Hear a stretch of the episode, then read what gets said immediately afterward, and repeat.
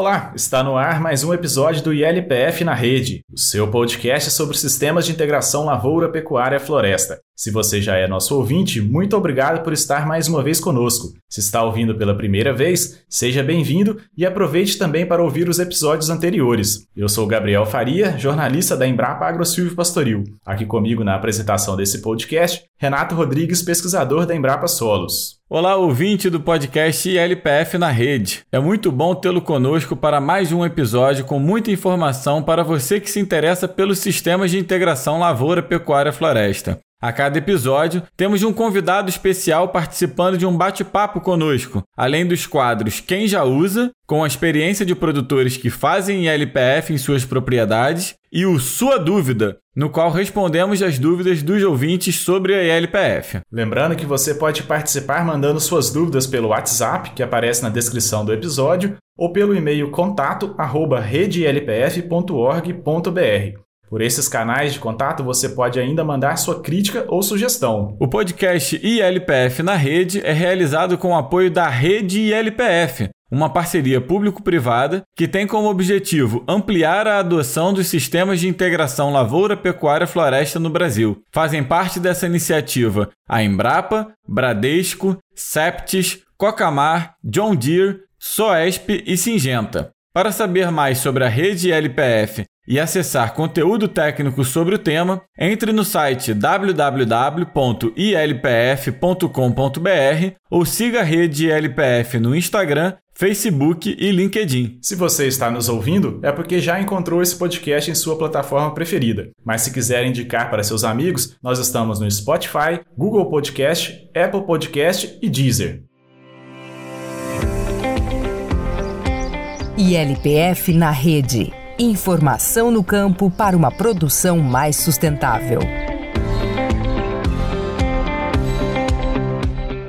No episódio de hoje, vamos falar sobre forragicultura e pecuária de corte em sistemas de integração lavoura-pecuária-floresta. Nosso convidado para um bate-papo é o pesquisador da Embrapa AgroSilvio Pastoril, Bruno Pedreira. Bruno Pedreira é agrônomo formado pela Universidade Federal de Lavras e tem mestrado e doutorado em ciência animal e pastagens pela Exalc USP. Ele acaba de retornar de um período como cientista visitante da Universidade da Flórida, nos Estados Unidos. Na Embrapa AgroSilvio Pastoril, em Sinop, Mato Grosso, ele trabalha desde 2010 com forragicultura em sistemas ILPF. Bruno, seja bem-vindo ao ILPF na rede. Muito obrigado, Renato. Obrigado, Gabriel. Uma oportunidade bacana de estar aqui com vocês hoje. Fico feliz pelo convite. Vamos lá, Bruno. Os números sobre passagens degradadas no Brasil são bastante divergentes. O entendimento sobre o que é uma passagem degradada ou uma passagem em estágio de degradação, ele acaba sendo complexo, acaba dificultando esse levantamento, né? Mas é certo que boa parte dela elas estão com capacidade produtiva abaixo do potencial. Começo fazendo duas perguntas em uma.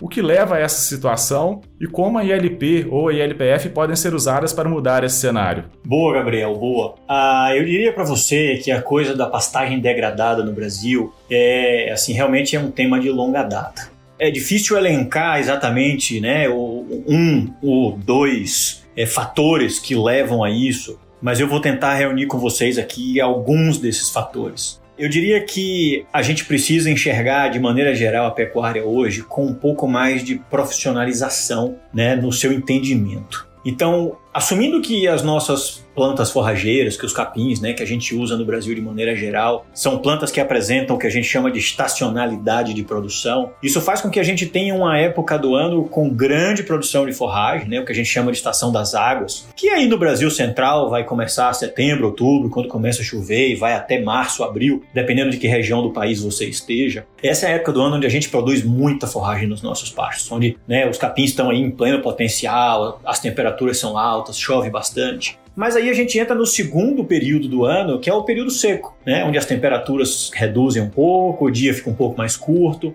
e, de maneira geral, falta água. Nesse cenário, a gente acaba tendo um desbalanço muito grande na fazenda entre o quanto eu sou capaz de produzir num pasto e quantos animais eu tenho na minha, né, nessa minha pastagem, né? nessa minha fazenda. Então é necessário buscar esse equilíbrio entre oferta e demanda na fazenda, né? oferta de forragem e demanda de alimentos pelos animais, para que a gente tenha um planejamento de utilização dessas pastagens mais adequados e com isso a gente tenha, né, o, o, a gente faça um melhor uso das nossas pastagens. Então eu diria que quando a gente pensa né, no que leva a essa degradação, eu diria que no primeiro momento é essa falta de ajuste ao longo do ano de quantos animais eu tenho na minha fazenda e de quanto de comida eu produzo. E obviamente isso vem associado à ausência de diversas outras técnicas, como adubação, análise e correção do solo, suplementação animal, conservação de forragem. A gente tem uma série de tecnologias hoje que ajudam a gente a equilibrar esse sistema e que nem sempre a gente encontra elas em execução em sistemas de produção animal em pastagem. Então, pegando o gancho para a sua segunda parte da pergunta, né, como é que a ILP ou ILPF podem ser usadas para mudar esse cenário? Eu diria que uma das características muito marcantes que traz para a pecuária, né, essa coisa da lavoura e da floresta quando eles vêm no sistema integrado, é o calendário.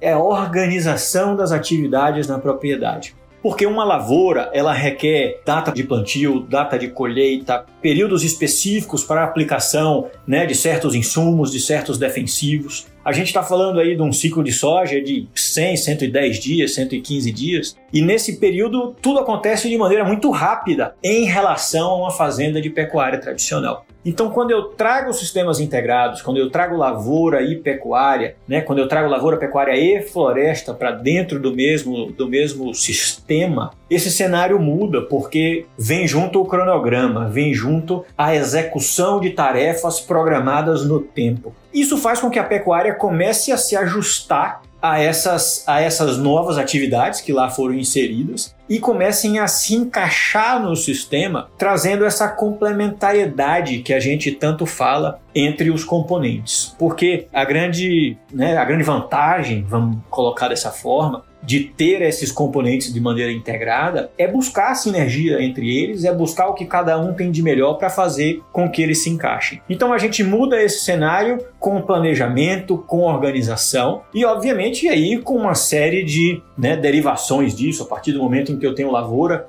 eu tenho uma, uma busca por uma fertilidade de, de, solo diferenciada que vai resultar em pastos diferentes depois que eu colher essa lavoura estabelecer uma área de pastagem a entrada da floresta vai trazer para nós a capacidade de uma melhor infiltração de água no solo, a redução nesse, nesse escoamento superficial que a gente tem de chuva sobre o solo, especialmente depois de eventos de chuva mais intensos. Então a gente tem uma série de mecanismos que são derivados da combinação desses componentes e que todos eles juntos vão trazer para nós uma mudança significativa num cenário de sistemas integrados de produção. Bruno, é, ficou muito claro então né, a importância do pecuarista e a importância do sistema né, de pastagem do Brasil para esse avanço da ILPF. Mas nesse sentido, então, qual é o maior desafio para o pecuarista entrar em um sistema integrado de produção agropecuária? Olha, Renato, essa realmente é assim, é uma questão importante, porque o pecuarista de maneira geral, eu gosto de dizer que o, o pecuarista e o agricultor, eles são pessoas com perfis diferentes.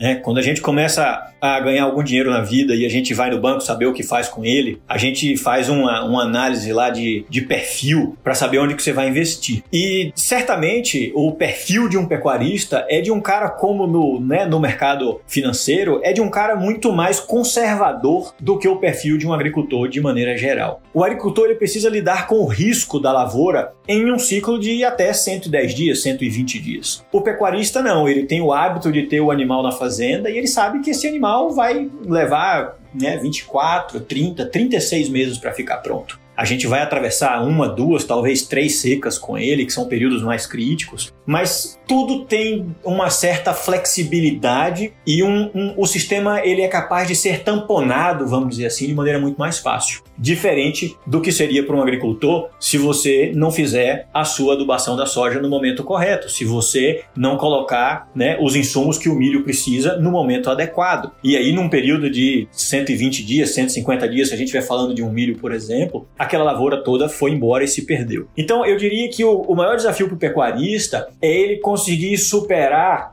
essa mudança de perfil, de atitude, trabalhar com uma coisa que é menos estável do que a pecuária, que tem um pouco mais de risco, que requer mais investimento, né? que requer uh, e muitas vezes financiamento. O pecuarista é um cara que não está acostumado, via de regra, a ir ao banco, fazer um financiamento para bancar a sua safra. Já o agricultor, não, isso faz parte da sua rotina. Então, um pecuarista, quando ele se vê diante de um sistema integrado, né, onde requer a entrada de outros componentes, ele precisa estar tá com o coração aberto, ele precisa estar tá disposto a navegar por novos mares, onde será preciso gerenciar esse risco, será preciso entender o que é esse risco e trabalhar, obviamente, para minimizá-los.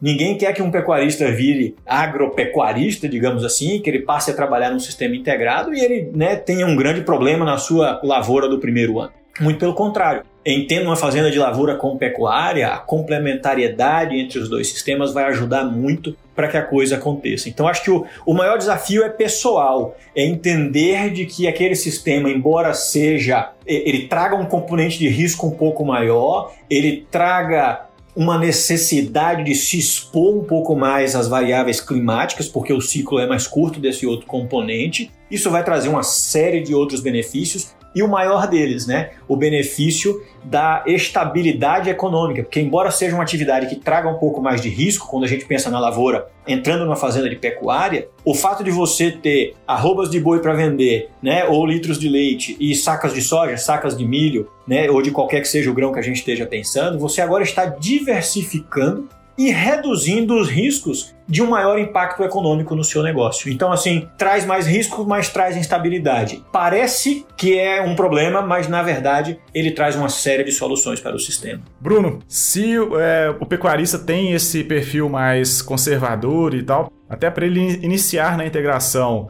e já ter os benefícios, ele fazer uma parceria com um agricultor que poderia operacionalizar a lavoura, é, seria uma, uma, alternativa interessante para ele? Sim, Gabriel, eu diria que sim, e a gente tem visto isso acontecer no campo. Eu acho que isso é importante a gente mencionar. Ah, não é incomum isso aqui na região, você ter agricultores e pecuaristas traçando uma parceria que é diferente, não é uma parceria tradicional da soja, em que você simplesmente arrenda a área da sua fazenda para soja. Não, esse contrato leva em consideração realmente que essa pessoa traga toda a expertise dela para botar a soja ou né, o grão na sua propriedade de pecuária, mas existem combinações do tipo que capim que vai ser plantado na sequência, Existem fazendas, inclusive, onde esse período da entre safra de soja, o pecuarista volta para fazer uso né, nessa pecuária de entre safra, entre as duas safras de soja. E aí, uma série de combinações são específicas de cada região, de cada conjunto desse que foi feito. Mas sim, sem dúvida, é uma coisa que precisa ser levada em consideração. E isso ajuda muito o pecuarista nos primeiros anos, até para tomar pé mesmo, de como é que essa lavoura pode ser operacionalizada, de que tipo de maquinário ele precisa, e aos poucos atender tendência é que ou eles virem grandes parceiros do negócio, ou que o pecuarista tenda a ter o seu maquinário a partir de, de, que ele se sinta à vontade com a experiência que teve com um parceiro, né, um terceirizado, digamos assim.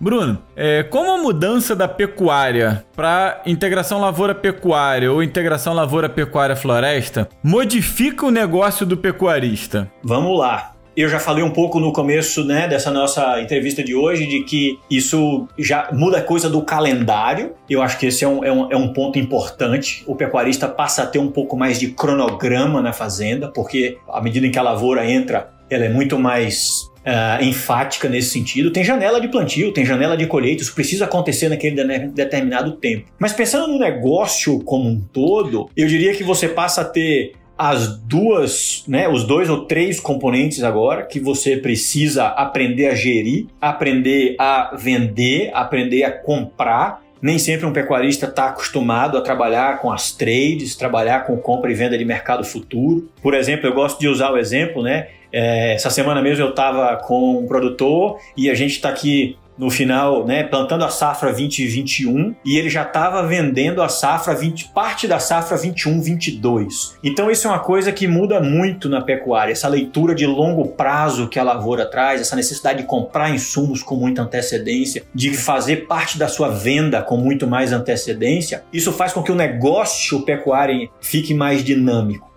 que você tenha que estar tá mais ligado no mercado, que você seja mais sensível a essas coisas que aconteciam na sua periferia e que nem sempre elas lhe afetavam. E agora que você tem sistemas integrados, isso pode te afetar de uma maneira mais forte e você, aprendendo a fazer essa leitura de mercado, acaba fazendo melhor negócio na pecuária também.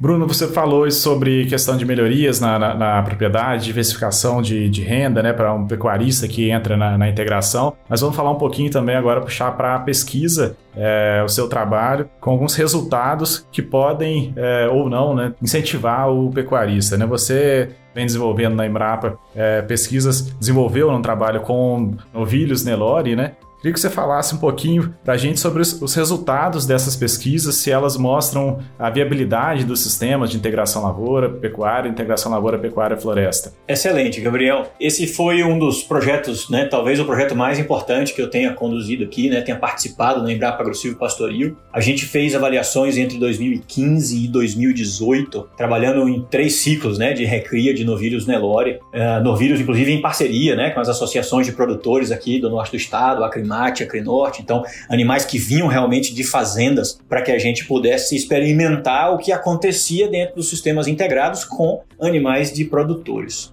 É interessante ressaltar de que a nossa média nacional é uma média de produção, traz aí uma média de produção 5, 6 arrobas por hectare. Se a gente pegar essa categoria específica da recria, ela pode ser um pouco maior que isso na média nacional, 8 arrobas por hectare. A gente tem números dessa ordem, né? E o que a gente fez aqui foi trabalhar num cenário de quatro sistemas, né? Onde a gente tinha o cenário de pecuária tradicional, como o pecuarista tem aí fora, capim marandu, manejado com 30 centímetros de altura, sem nenhum tipo de outro componente. O segundo sistema era o pecuária com floresta, o nosso silvio pastoril, onde a gente tinha linhas triplas espaçadas de 30 metros. O terceiro sistema era um sistema que a gente alternava dois anos de lavoura com dois anos de pecuária. E o quarto sistema, a gente tinha esse mesmo sistema 3, que eram dois anos de lavoura com dois anos de pecuária, mas com linhas simples espaçadas de 37 metros de eucalipto. Então a gente conseguia enxergar o que acontecia né, em relação à pecuária tradicional. Ah, se eu colocasse só árvore, se eu colocasse árvore e alternasse lavoura a cada dois anos, e se eu juntasse os três. E de maneira muito positiva, a gente alcança resultados médios aí, né, desses três anos, de números que chegaram na ordem de 24, 25 arrobas por hectare, quando a gente fala da pecuária tradicional ou do silvio pastoril. Números que se aproximam das 28 arrobas por hectare no integração lavoura-pecuária. E números acima de 35 arrobas por hectare quando a gente une os três componentes, né? Quando eu tenho um pasto que veio de dois anos de lavoura e ainda apresenta um ranking de árvores. Então são números assim que mostram para gente o potencial dos sistemas integrados, né?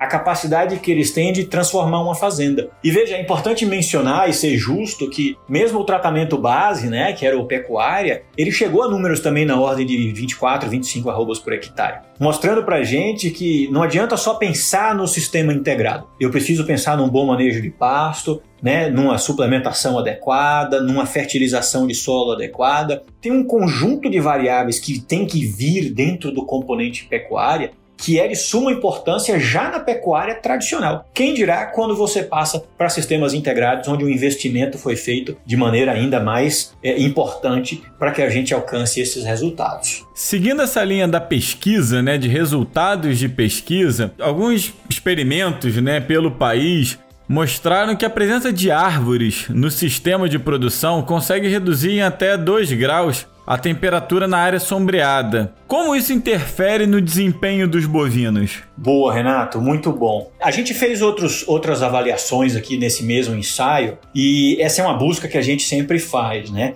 A gente sabe que a entrada das árvores ela, ela reduz a quantidade de carga térmica radiante, vamos dizer assim, né? Que é aquele o calor mesmo que chega do sol, o quanto isso impacta. E a gente sabe que os bovinos são animais que precisam regular a sua temperatura corporal. E se eu estou num lugar como esse nosso Brasil central, de altas temperaturas, né, alta umidade relativa, essa coisa da temperatura ela é muito importante. O que, que a gente viu aqui de interessante? Em um dos experimentos trabalhando no comportamento animal, a gente avaliou durante o dia, das 6 da manhã às 6 da tarde, o que, que esses animais faziam e aonde eles faziam isso nos nossos pastos lá onde tinha o componente florestal. A gente se deu conta de que 80% do tempo desses animais em pastejo, eles faziam isso ao sol. porque a maioria da área de pastagem fica né, na área com sol, é o que a gente busca para que a planta forrageira continue produzindo. Se eu sombreio ela todo, eu, eu começo a prejudicar a produção de forragem desse sistema. Então, com os ranks mais espaçados, eu tenho uma maior parte dessa área no sol e os animais, por consequência, vão gastar boa parte do seu tempo em pastejo, pastejando ao sol. Por outro lado, quando a gente avalia o que esses animais fizeram é, depois que eles estavam lá né, com o seu rumen cheio e eles vão para o que a gente chama de processo de ruminação,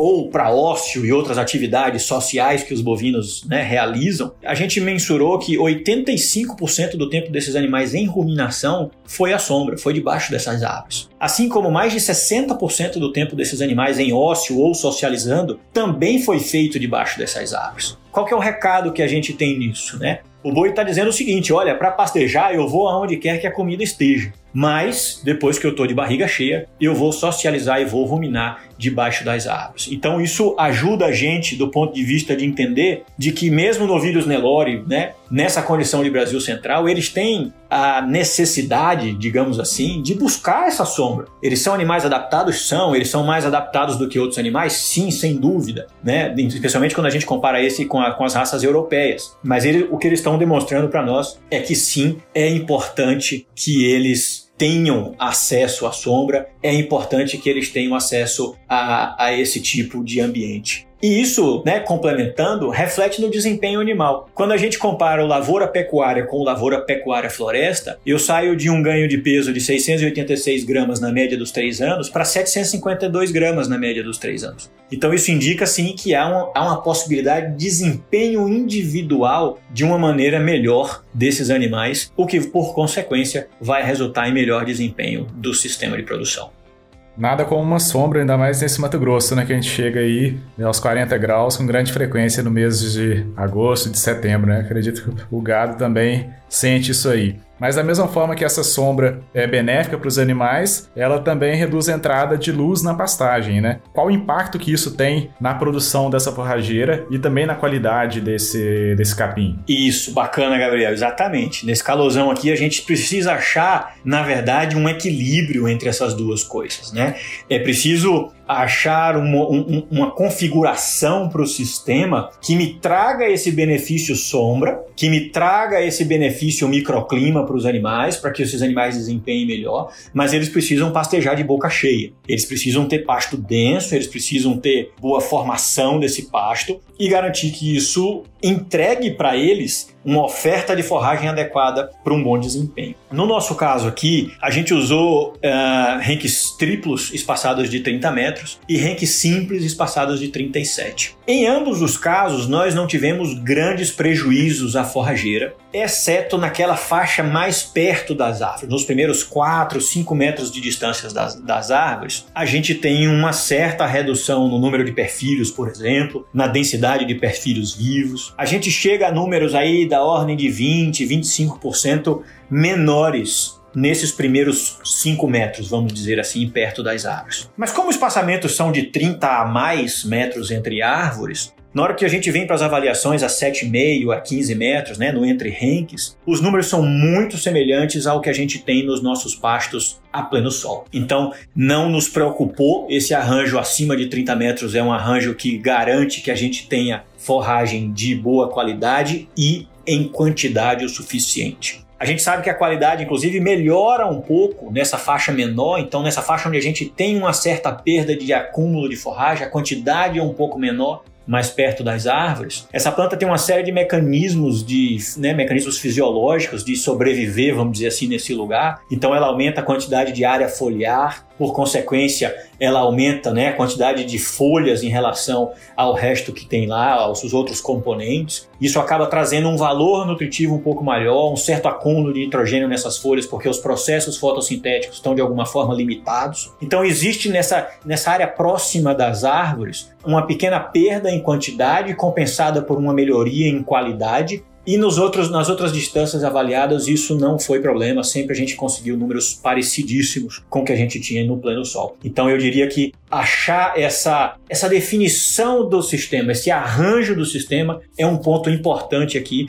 para achar o equilíbrio entre a luminosidade que produz a minha forragem e a sombra que garante o bom desempenho dos animais. Ô Bruno, então pelo que você explicou ali, a gente pode afirmar né, que é possível manejar o sistema para conciliar esses efeitos benéficos da sombra e minimizar os efeitos negativos, né? Então, próxima pergunta seria: qual é ou quais são os tipos de forrageiras mais indicadas para os sistemas integrados? É possível indicar quais são, quais são as melhores variedades para esses sistemas? Boa, Renato. Eu, eu gosto de dizer que a planta forrageira perfeita a gente ainda não encontrou. É muito comum na pecuária essa busca pela planta perfeita, pela planta milagrosa, aquela que resolve todos os nossos problemas. E eu diria que a busca é muito mais por uma planta que venha a compor o seu sistema e entregar para você o resultado que você espera. Então a gente tem visto uma série de plantas sendo usadas hoje nos sistemas integrados, cada uma com um objetivo um pouquinho diferente das outras. Então se eu estou numa área que eu quero intensificar um pouco mais e que depois ela vou usar a pecuária por alguns anos eu gostaria de fazer uma pecuária mais intensiva, eu posso usar os cultivares de pânico, por exemplo, né? Quênia, Tamani, Zuri. Por outro lado, essas são plantas que na hora que a soja entra na sequência sequência, que a, a lavoura entra na sequência, elas são plantas de mais difícil manejo. Então, quando a gente pensa mais no componente lavoura,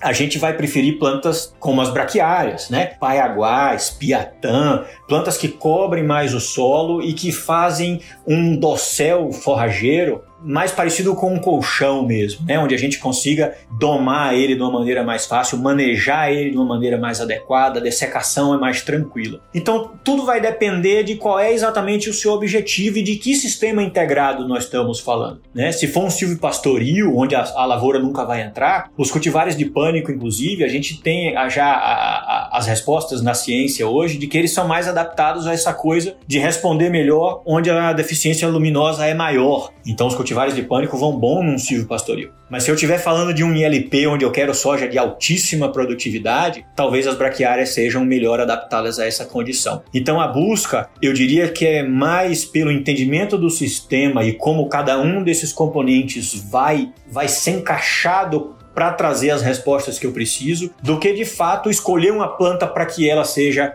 a linha mestre de um sistema. Bruno, no começo da nossa conversa aqui, você falou um pouco, na hora que respondia sobre a questão das passagens degradadas e tal, você falou sobre a questão da falta de alimento, né, o excesso de, de, de animais na, na pastagem e tal. Como que a ILP pode resolver o problema do déficit de alimento no período da seca nas propriedades de pecuária?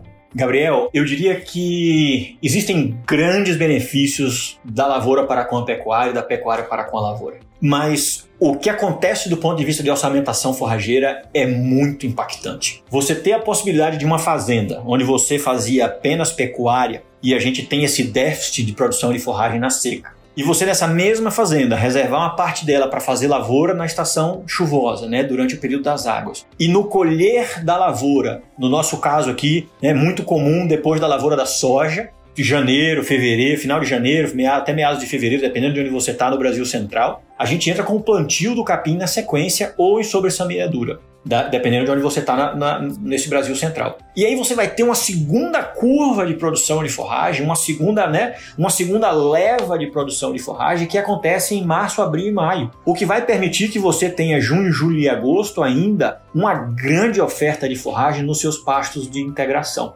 Isso muda completamente a dinâmica da propriedade, isso muda completamente o formato com que você é, ajusta a sua orçamentação forrageira, passando a ter uma grande oferta de forragem ao longo de todo o ano. Então, é, ela mais do que resolve o problema do déficit, ela traz uma série de vantagens, ela equilibra as relações de oferta e demanda e ela faz com que a fazenda de fato tenha um cenário diferenciado a partir desse momento. Bruno, você acompanha de perto o trabalho da fazenda Pontal, no norte de Mato Grosso, que conseguiu inverter a estação de monta graças à ELP. É, explica pra gente, por favor, como é que funciona essa inversão e qual é o papel da ILP nessa estratégia? Muito boa, muito boa. E as perguntas realmente assim complementares. Fico feliz de, de ver nesse sentido a leitura de vocês. Quando a gente tem essa segunda onda de produção de forragem, digamos assim, né, que a gente vinha conversando agora há pouco, e eu passo a ter uma nova fonte de forragem de março, abril e diante, eu tenho a possibilidade de tirar essa estação de monta que acontecia durante o período chuvoso nos pastos permanentes. Isso é comum a gente fazer ela no Brasil Central em novembro, dezembro, janeiro. Eu passo essa produção de forragem, essa, essa estação de monta agora,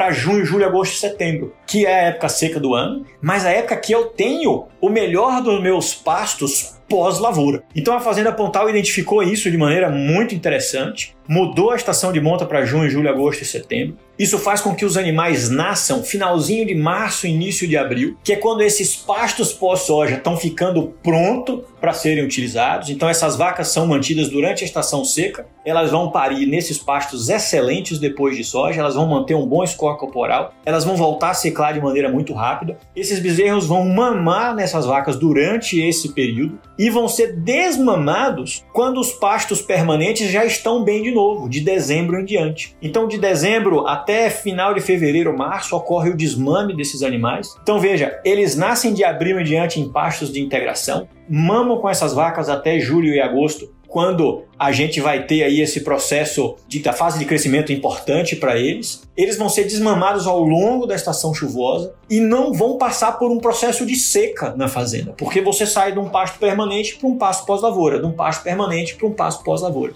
Isso faz com que toda a dinâmica da fazenda mude de uma maneira muito interessante e o sistema Pontal hoje é uma referência no norte do estado de Mato Grosso, onde a integração com a lavoura veio para pautar a intensificação da pecuária, para garantir garantir essa segunda produção de forragem e com isso todos os níveis de produtividade são elevados de maneira muito interessante. Bruno, é, até uma pergunta que não estava no roteiro original aqui, que, que, eu tinha preparado, mas pelas minhas andanças aqui pro, pro Mato Grosso, fazendo entrevista com muitos produtores que fazem integração lavoura-pecuária, a gente vê muitos deles falando: ah, o problema meu com a falta de alimento na seca acabou com a integração lavoura-pecuária. É bem isso que você está dizendo. Mas muitos falam, mas a minha dificuldade agora é com o período pré-soja, pré-lavoura, né? Da hora que ele vai entregar a pastagem para, para essas lavouras. É um grande problema mesmo que alternativa alternativas que o pecuarista tem nesse momento? Interessante, realmente. Porque quando a gente passa a ter essa segunda curva de produção de forragem, a gente tem dois momentos que são críticos, né? O momento em que eu estou saindo dos pastos permanentes e o pasto pós-lavoura pode não estar tá pronto de imediato, especialmente quando atrasa um pouquinho o plantio da soja. Então aí você precisa castigar um pouco dos pastos permanentes até que o pasto pós-lavoura esteja pronto. E a mesma coisa acontece no final, que é isso aí que está mencionando. Eu estou no final do período seco, eu preciso ainda desses pastos, mas eu também tenho que plantar soja. Então, existem alternativas para isso, né? Uma das alternativas, por exemplo, que a gente usa lá na, no sistema Pontal é reservar uma dessas áreas que vão ser pasto pós-lavoura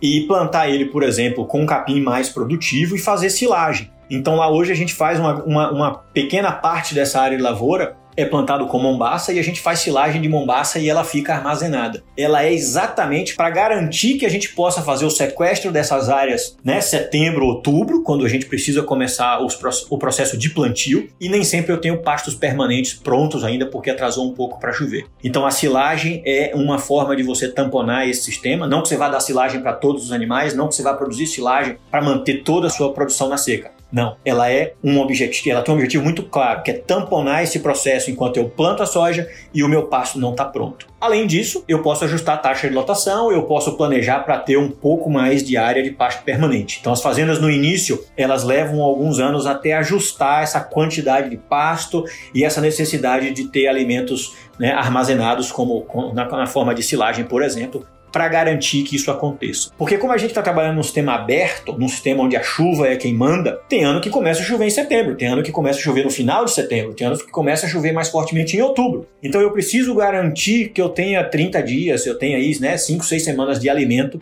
para que eu possa tamponar parte do sistema e fazer com que ele não colapse. É, Bruno, você passou um tempo na, na Universidade da Flórida, né, como cientista visitante pelo programa da Embrapa, estudando os serviços ecossistêmicos das pastagens. É, que serviços são esses e como os produtores podem se beneficiar disso? Essa é realmente uma, uma abordagem nova, vamos dizer assim, uma abordagem que a gente vem tentando trazer para o Brasil e os americanos de alguma forma já começaram a se preocupar com isso, que é essa coisa de enxergar essa, essa vasta gama de benefícios que as pessoas obtêm com os ecossistemas. Né? É, isso, essa seria a nossa definição de serviços ecossistêmicos. Eles podem ser divididos em quatro grandes grupos: o que a gente chama de serviços de provisionamento, suporte, regulação ou cultural. O que, que a gente pensa né, quando a gente pensa em serviços ecossistêmicos de pastagens, por exemplo? É muito, muito rapidamente vem à nossa cabeça produção de carne, de leite, de lã, couro, são coisas que são assim, é, é, é, é primária, né? É o que a gente tem de bate-pronto na cabeça e é o que a gente categoriza como serviços de provisionamento. É o que se gera de uma pastagem. Por outro lado, a gente esquece, por exemplo, que produzir forragem, ciclar nutrientes, fixar é, nitrogênio de maneira né, biológica, toda essa diversidade que tem no mundo das pastagens pode ser considerada, por exemplo, como serviços de suporte. Serviços que nós, enquanto é, é, é, cidadãos da, da sociedade, nem sempre estamos preocupados com ele, nem sempre nos damos conta de que estamos, estamos usufruindo desse tipo de serviço além de outros tantos, como o carbono que está no solo, né, como a capacidade que esses pastos têm de mitigar gases de efeito estufa, de melhorar a qualidade da água e do ar, de controlar, por exemplo, erosão, de garantir, por exemplo, a abundância de polinizadores e alimento para polinizadores quando as nossas lavouras, por exemplo, não estão florescidas. Esses todos são serviços que a gente chama de regulação.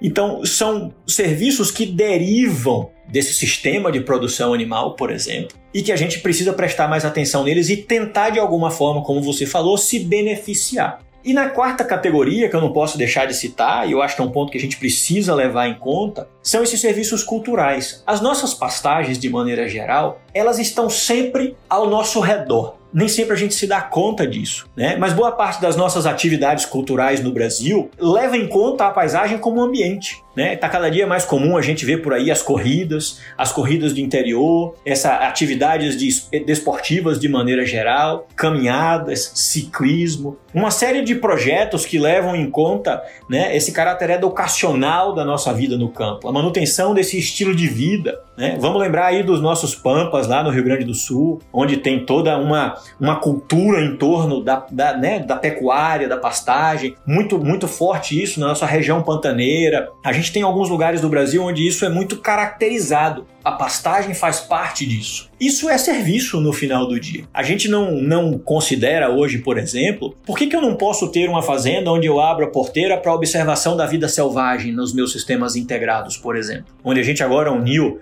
né, soja, milho, sorgo, capim, boi, vaca, floresta, é, fotografia, por exemplo, hoje a gente tem a, a, a, demanda por isso, né? Tem quem busque essa, essa fuga da cidade grande no final de semana para observação, para bater foto, para viver um estilo de vida que talvez os seus pais viveram, que seus avós viveram. Isso traz um resgate cultural para nossa sociedade. Então hoje o sistema né, nos Estados Unidos tem tentado quantificar isso e fomentar isso no sentido de trazer a identificação da, dos serviços ecossistêmicos para a sociedade. A gente precisa reconhecer que um pecuarista ele não é só um produtor de carne, leite e lã. Ele está garantindo que as águas sejam infiltradas no lençol, nos nossos lençóis freáticos, de que isso ocorre, né? É, o filtrar dessa água, a recarga desses lençóis, a, o acúmulo de carbono no nosso solo, essa possibilidade de vender recreação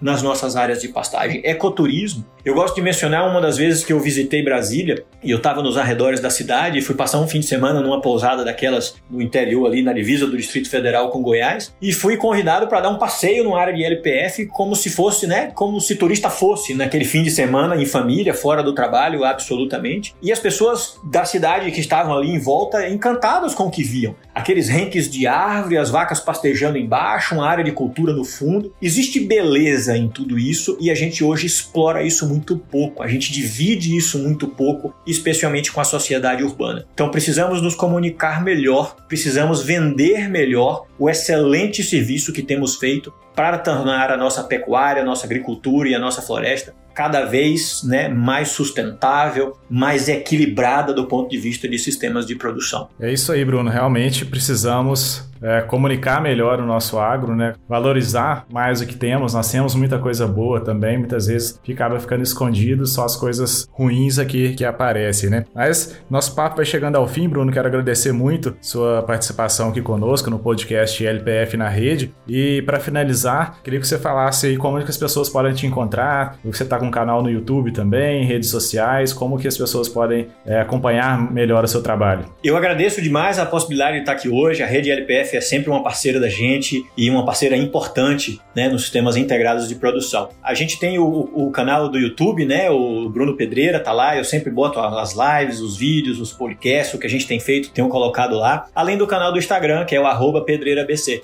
Então, se você tiver interesse em sistemas integrados, em forra de cultura de maneira geral, são os dois canais onde a gente está sempre tocando algum tipo de informação com os nossos agropecuaristas agora do nosso Brasil. Obrigado, Bruno. Um grande abraço e até a próxima. Obrigado a todos.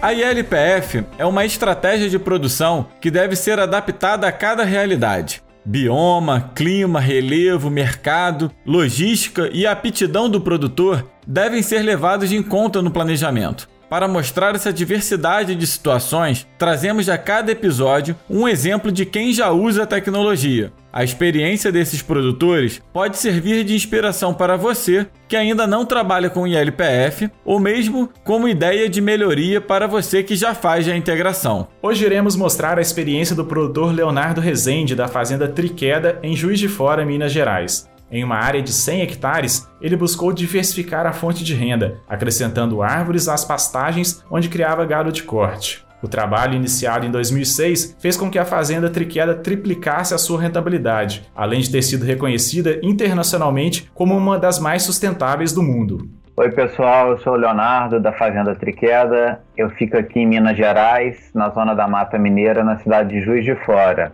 É, eu sou administrador de empresa e toco a fazenda já há 16, 17 anos, desde 2003, 2004. A gente resolveu usar o ILPF, né? Aqui a gente tem a pecuária de corte com árvore de eucalipto para serraria, para aumentar a receita por hectare ano da fazenda. É, a receita era baixa e a gente precisava otimizar e dar rentabilidade para o capital investido ali. Então essa foi a decisão para colocar as árvores e no meio desse tempo a gente descobriu os vários benefícios ambientais que as árvores proporcionaram para toda a fazenda. É melhor conforto térmico, maior produtividade, maior ciclo de nutrientes entre as árvores e a pastagem, né, fixação de carbono no solo e vários outros benefícios. E são muitos, o que encantou a gente. E a gente entendeu que a gente podia ganhar mais dinheiro por hectare e ainda prestar vários serviços ambientais. É, Para implementar o sistema, a gente se aproximou da Embrapa, e tem Embrapa Gado de Leite aqui em Juiz de Fora e a gente contou com grandes pesquisadores como Marcelo Miller, Domingos, é, Carlos Renato e outros da Embrapa Floresta também, como Vanderlei Porfírio, e que ajudaram a gente a modelar e a desenhar o Silvio Pastoril para poder equilibrar, né? Acho que o segredo do Silvio Pastoril é você equilibrar a quantidade de árvores para que você tenha nem prejuízo na pastagem, como uma competição de luz para o pasto, e nem uma competição também para as árvores. E para isso você tem que entender para que, que você quer a árvore, qual mercado que você vai vender ela. Alguns sistemas vão com mais árvores quando você tem um ciclo curto para celulose, para energia e para madeira de serraria. A gente optou pela linha simples, um arranjo de 200 árvores por hectare, no espaçamento de 15 metros por 3,50. O maior desafio que a gente viu é, foi justamente esse, entender para quem a gente ia vender e como a gente ia ganhar dinheiro é, com essas árvores. O plantio de precisão para a gente foi uma alternativa, menos árvores, menos custo de implementação e tentar obter uma árvore de 40 centímetros de diâmetro e uma receita de 200 reais por árvore, o que está dando para a gente aí 40 mil reais em 15 a 18 anos de integração pecuária-floresta. A grande dica que eu daria para alguém fazer ILPF é visitar mais fazendas, ver quem já está fazendo e tentar otimizar sua produção. E hoje, além do ILPF, que é a integração, a gente pode fazer várias técnicas é, sustentáveis, como a agricultura e pecuária regenerativa, como os biofertilizantes, plantas de sucessão, é, diminuir o número de aplicação de fungicida. Hoje tem uma infinidade de técnicas sustentáveis que são mais baratas, mais eficientes e que geram retorno. E uma boa prova disso é que a gente lançou em 2016 no mercado uma carne é, com selo sustentável de pecuária neutra. Em 2018 lançamos leite e hoje, inclusive, tem alguns é, selos apre é, sendo apresentados de pecuária regenerativa, de agricultura regenerativa. A gente tem um grupo de agricultura sustentável, que a Embrapa faz parte também, o GAS. E é isso, gente. Tem muita coisa para fazer. A integração agrofloresta ela veio para ficar. O Brasil é um país tropical que tem a vocação para poder produzir e para fazer floresta junto com a produção de alimentos e otimizar toda a nossa nosso potencial do agronegócio. Obrigado. Qualquer dúvida, eu estou no site é, fazendatriqueda.com.br ou pecuarianeutra.com.br. Um abraço a todos. Se você quiser conhecer mais sobre a experiência da Fazenda Triqueda ou ver outros casos de quem já usa ILPF, acesse o site www.ilpf.com.br e clique no menu Quem já usa. Se tiver uma sugestão de uma propriedade que você conhece ou quiser contar a sua experiência com o ILPF, entre em contato conosco pelo contato redelpf.org.br. Você também pode participar do podcast ILPF na rede enviando sua pergunta. Envie a sua dúvida por WhatsApp pelo número 669 9232 1901. Se quiser mandar por mensagem de áudio, melhor ainda, pois poderemos reproduzi-la aqui. Se preferir, pode mandar por e-mail também. Relembrando, o endereço é contato@redelpf.org.br. No episódio de hoje, vamos responder uma pergunta bem frequente no serviço de atendimento ao cidadão da Embrapa e em eventos sobre LPF. Para isso, tivemos auxílio do pesquisador Tadário Câmbio de Oliveira, da Embrapa Acre. A pergunta é: Posso fazer ILPF com árvores nativas ou frutíferas? Se sim, quais espécies são recomendadas? É possível sim utilizar espécies nativas em sistemas silvipastoris, principalmente os sistemas silvipastoris temporários, ou seja, aqueles em que o pastejo vai ocorrer eventualmente. Uma vez que tiver estabelecido o povoamento ou o pomar,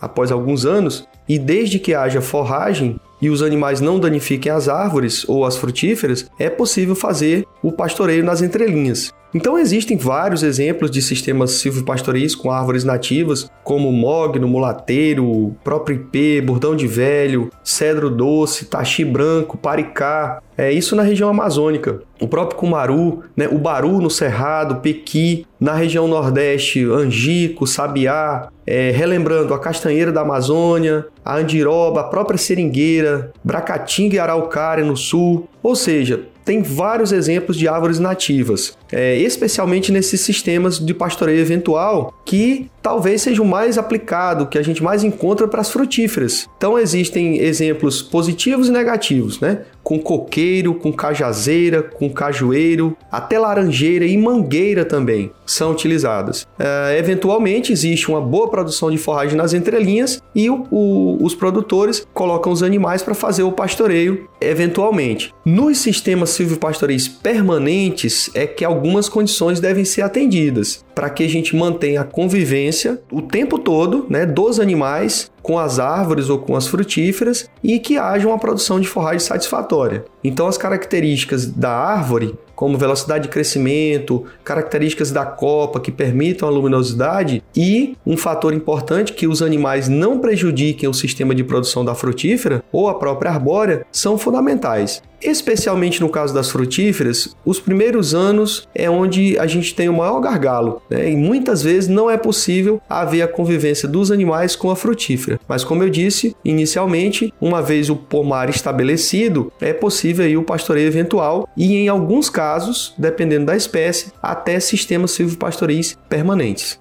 Está aí a resposta do pesquisador da Embrapa Acre, Tadário Oliveira. Como vocês ouviram, é possível sim usar espécies nativas ou frutíferas, mas lembrando que a definição sempre precisa ser tomada com base nos objetivos do produtor com o sistema ILPF.